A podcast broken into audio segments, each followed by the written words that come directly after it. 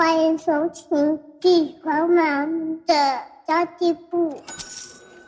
即便是忙碌的职业妈咪，一样能够打造出幸福的家。从育儿、财务知识到自我成长，我们都要样样精通。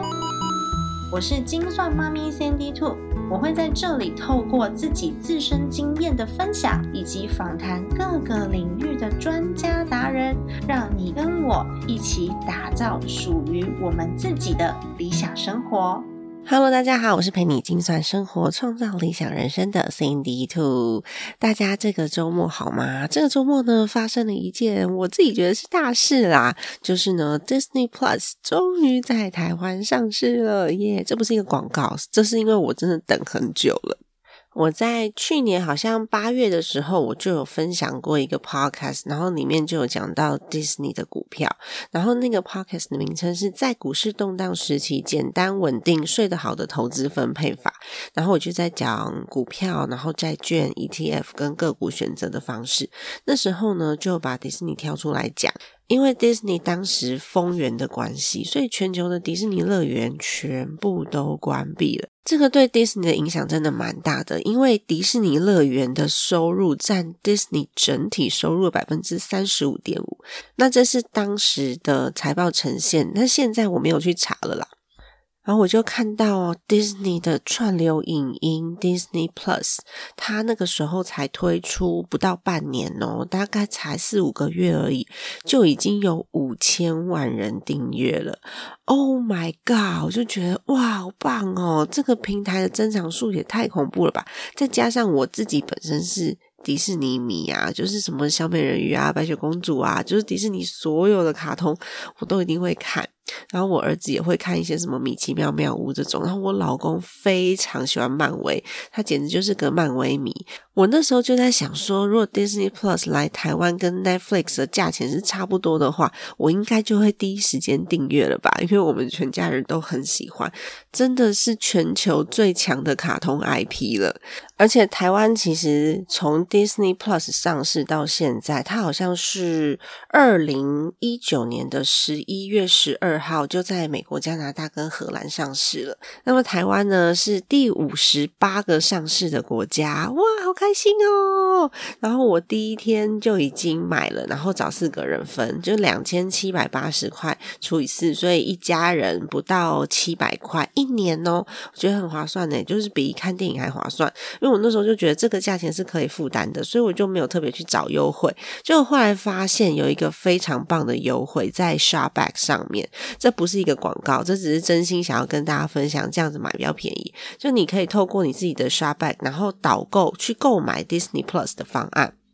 那年费呢就可以回馈四百二十块的现金回馈，好像如果透过 App 购买的话，还可以再获得什么挑战奖金，好像是四百五十块钱。我那时候没有特别去找啦，所以后来我才想说，哎，哦，居然有这个方案，我没有跟到。不过我还是回去按了那个挑战奖金，不知道他会不会算给我就是了。那这些现金回馈都是可以领到自己的账户里面的。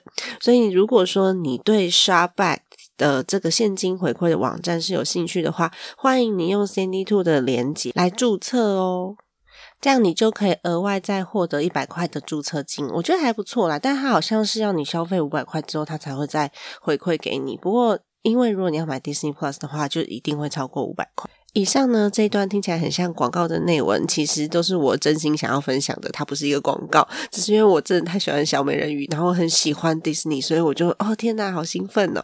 那么这一集呢，其实是想要跟大家分享，就是我觉得我们有时候没有所求的时候，反而会做出比较正确的抉择，或是正确的沟通方式，然后尽量对事不对人。当然，对事不对人是一件很困难的事，因为所有的事情都是人下去做的，一定会有人为。因素在里面，但是我是那一种，我宁可相信对方已经尽力了，我也不愿意去第一时间把人民拿出来怪罪的那一种人。因为其实每个人的能力不同，然后每个人我们所想、所思、所想也都不同。当我们发配一个任务下去的时候，有可能他做的方法，还有他的逻辑，还有他思考的模式，跟他最后达到的这个目标，他的定义可能都跟你不一样。所以，如果我们当主管的人，就必须要可以包容这些所谓的不同，因为他不是你，所以他不一定可以做到你心里面所想的。然后他注意到的每个细节也都跟你不一样，所以当你愿意授权的时候，你就需要负责。因为为什么？因为我授权给这个人了，所以我全权的相信他。那当主管已经相信你的下属，然后我撒手不管的时候，你就必须要为决策负责。你的决策是什么？你的决策是我不管，我全部相信这个人，然后并且呢，包容可能发生的错误，要承担风险。这个如果在于一个资源很缺乏、资金很缺乏的公司里面，比较不容易发生，因为我全权的授权，我就必须要承担责任跟风险。那么员工下去做的事情哦，说实在的啦。一定百分之百跟老板想的不一样，因为成就一个专案，或是成就一件事，好了，不要说专案这么大，有太多的细节在里面，连双胞胎都不可能保证我们想的一模一样，注意到的事情一模一样，重视的重点一模一样。你怎么期待员工他想的跟你一样？那当他跟你不同的时候，你又去怪罪他，这时候呢，你就。永远听不到员工的真心话了，甚至员工的离职率就会很高。原因来自我明明很努力了，但是我的努力却被否决掉。这件事情对很多人来说是很严重的，对我来说也是。如果在一间公司里面，除了钱以外，你得不到任何东西，它都不值得你用你的青春去付出。所以，其实我是一个把人跟事情拆蛮开的人。如果可以的话，尽量可以把它拆开的人。然后我发现我儿子也有在我身上学到这一点。他在两岁多的时候呢，有跟我妹妹的大儿子玩。那时候哥哥大概五岁左右吧。他们在床上跳啊弹呐，然后就在上面玩的很开心。但是哥哥就不小心很大力的踢到我儿子的脸，然后儿子瞬间大哭哦。哥哥也一直跟他说对不起。然后那时候我就抱着我儿子，等他哭的稍微比较没有这么激动的时候，我就问他说刚刚发生什么事？他说哥哥踢他。然后我就问他弟弟，那你现在哭是为什么？他说很痛。我就问他说，所以你现在哭是因为很痛，对不对？他说对。那我就问他，那你有在生哥哥的气吗？然后我儿子他居然跟我说没有，他没有生哥哥的气，因为哥哥不是故意的，他只是他被踢到很痛，所以他哭。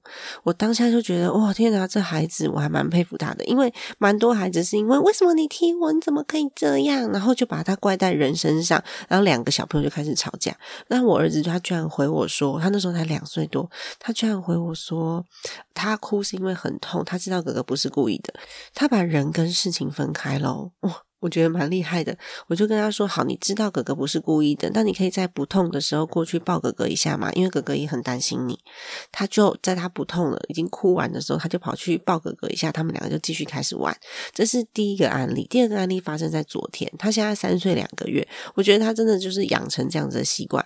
他在跟我朋友的小孩玩，他们两个抢同一个玩具，因为那个玩具是他的。那我朋友的孩子他也很想要玩那个玩具，我儿子答应他让他玩一下下。了，然后后来不知道为什么他们两个又去抢了同一个玩具。我同学的孩子他就不小心用那个门的门把用力的一撞，撞到我儿子的脸，又是脸。然后我儿子就开始大哭，我就把他抱过来，我就跟他讲说为什么哭哭？他说因为被门撞到，他有吓到，好像没有真的撞很用力，但是他吓了一大跳。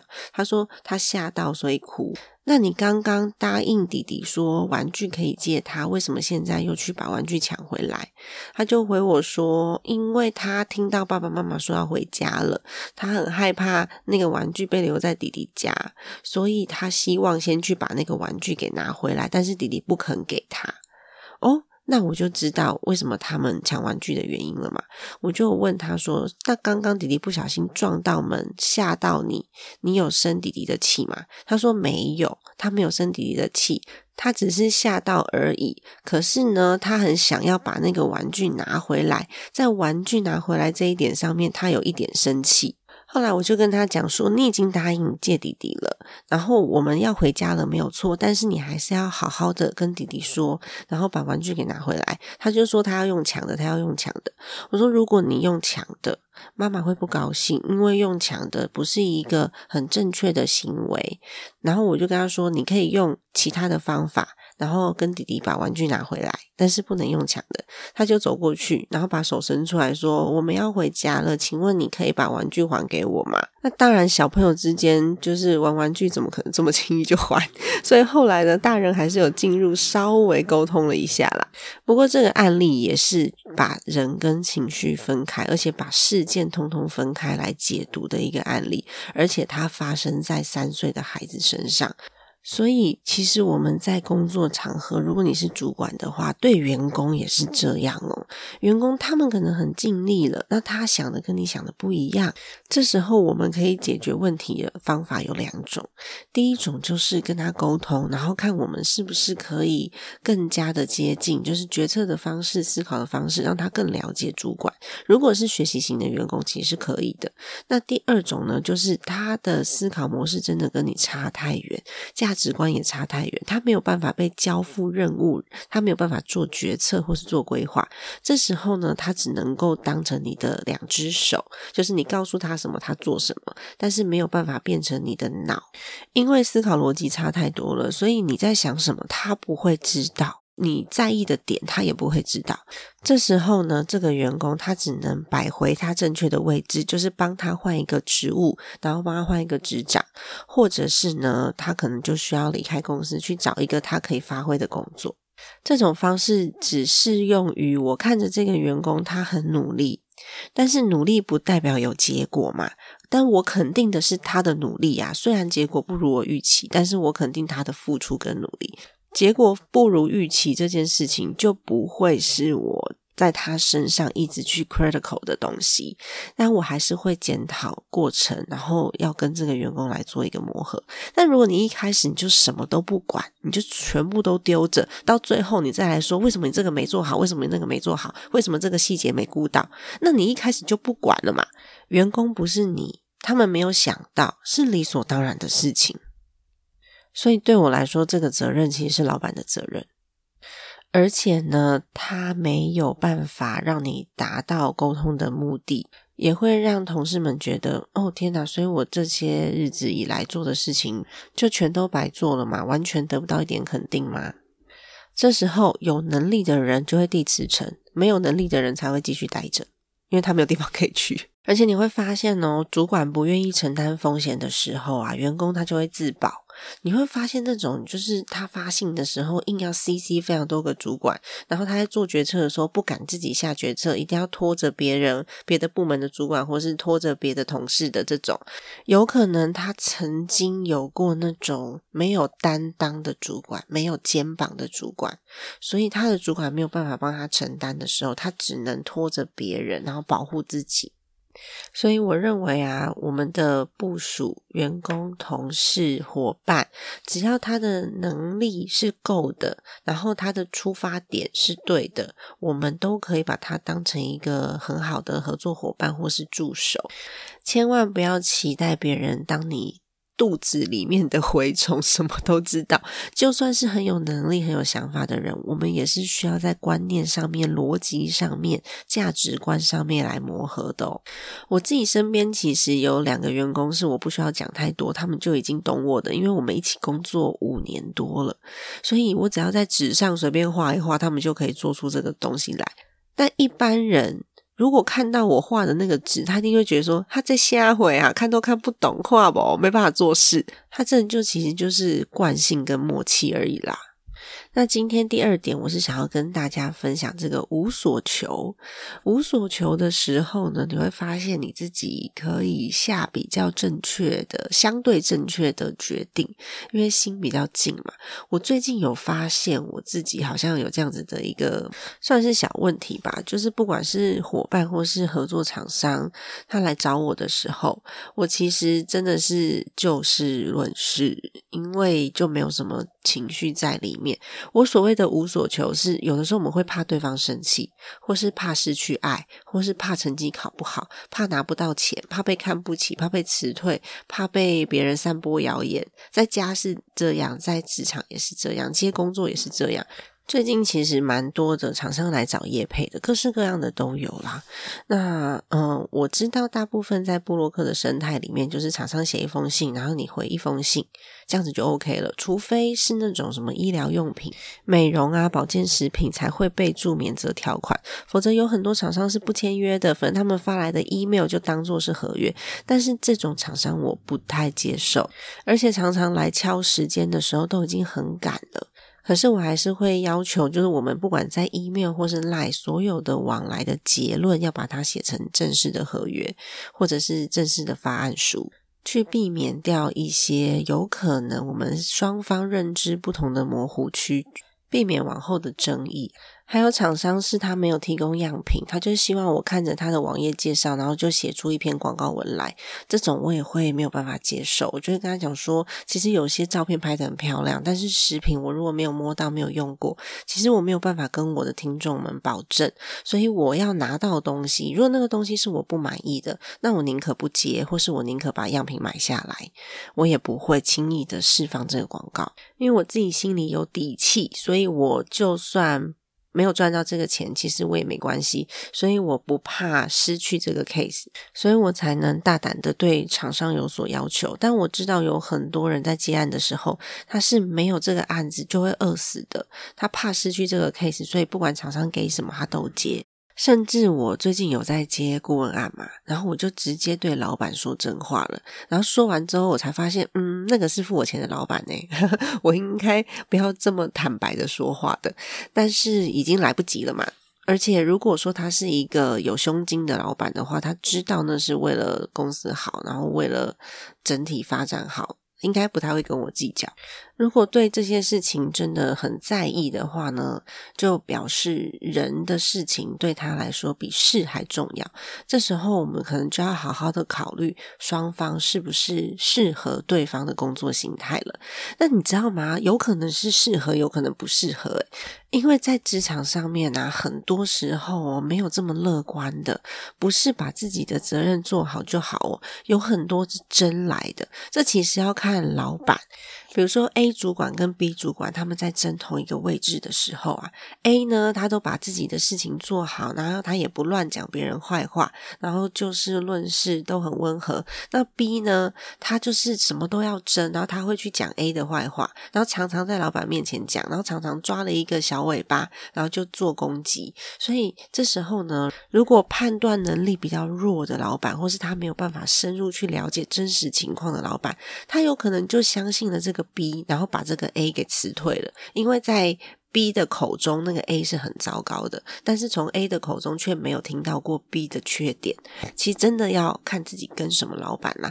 其实跟错了老板哦，就算你真的升上去了，发展的机会也不多，因为永远都会，比如说有个 C，然后又出来讲你的坏话，然后老板又相信了。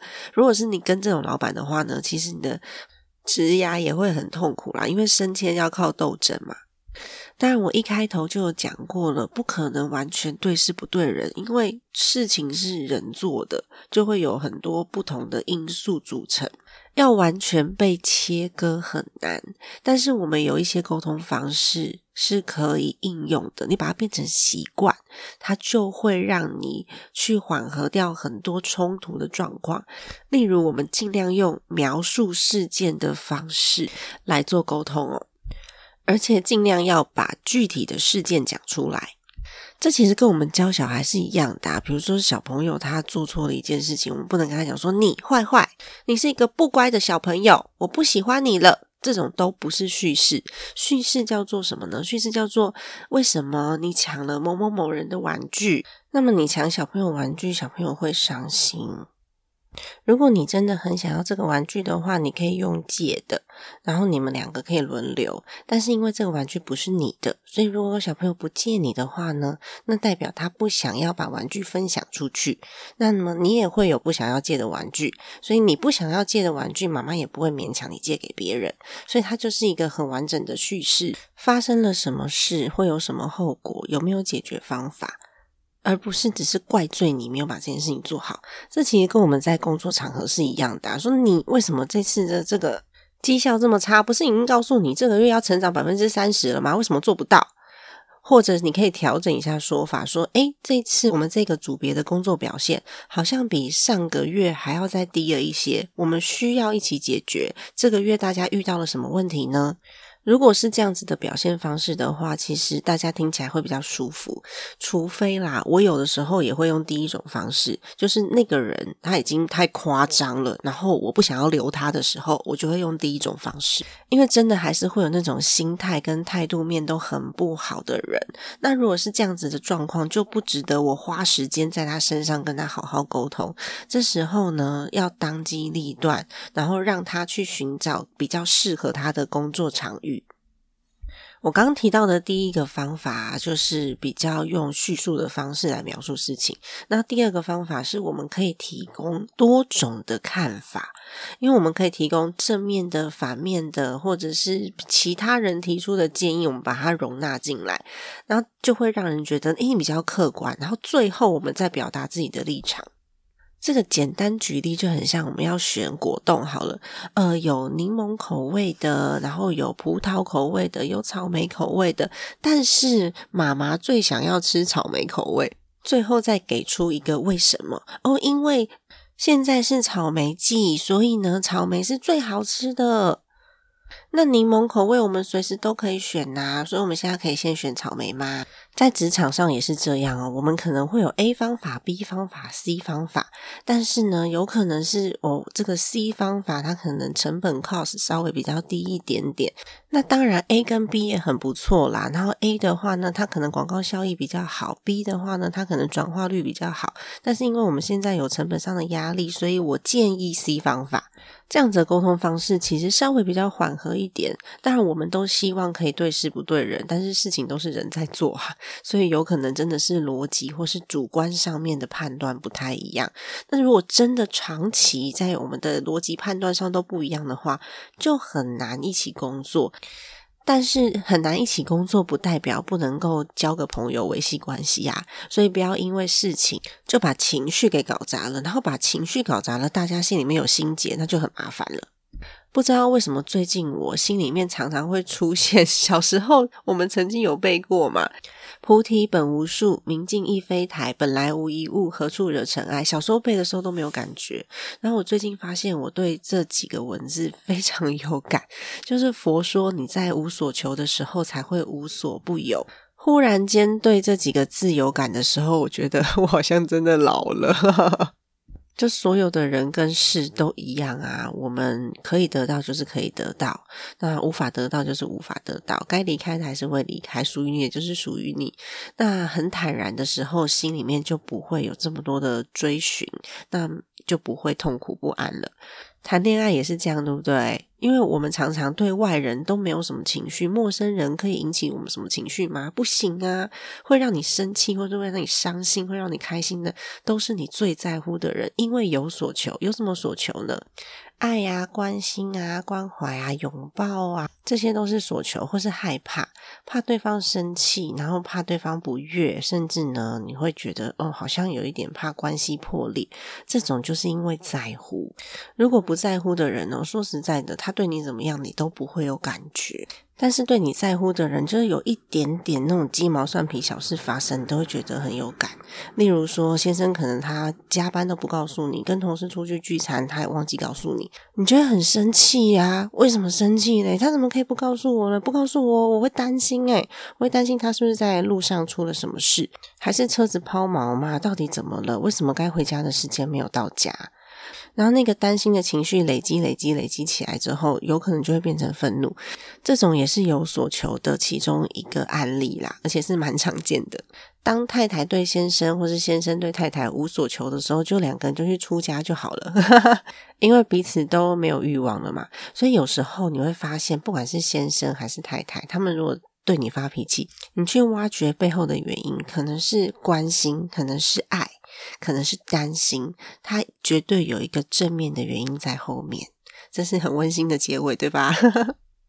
但我刚刚有提到，就是呃，佛说，当你无所求的时候呢，才会无所不有。但是我们不可能做到佛的境界，然后我也不支持大家都出家。毕竟修行的人有很多是做到连家人都放下的。然后跟家人的缘分会特别特别的薄，我觉得在家中缺席这件事情呢，非常不适合我，然后也非常不适合一般大众。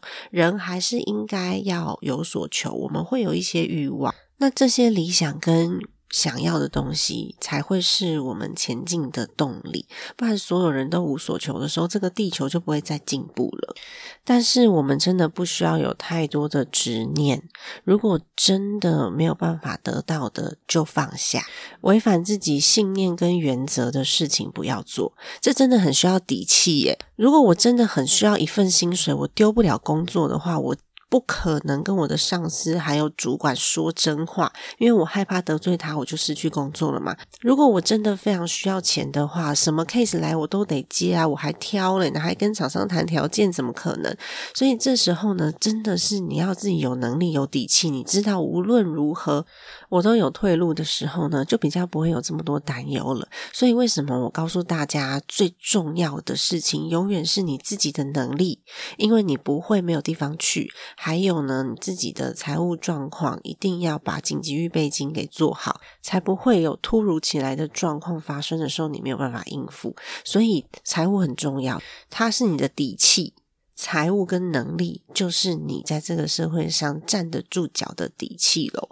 好的，今天的分享就到这边结束啦。然后既然都讲到这里了，小小的广告一下，就是 Cindy Two 的理财入门的课程，其实我觉得真的蛮适合 Total 里的小白，会从记账跟分类开始，一直讲到保险，还有目标规划跟投资规划。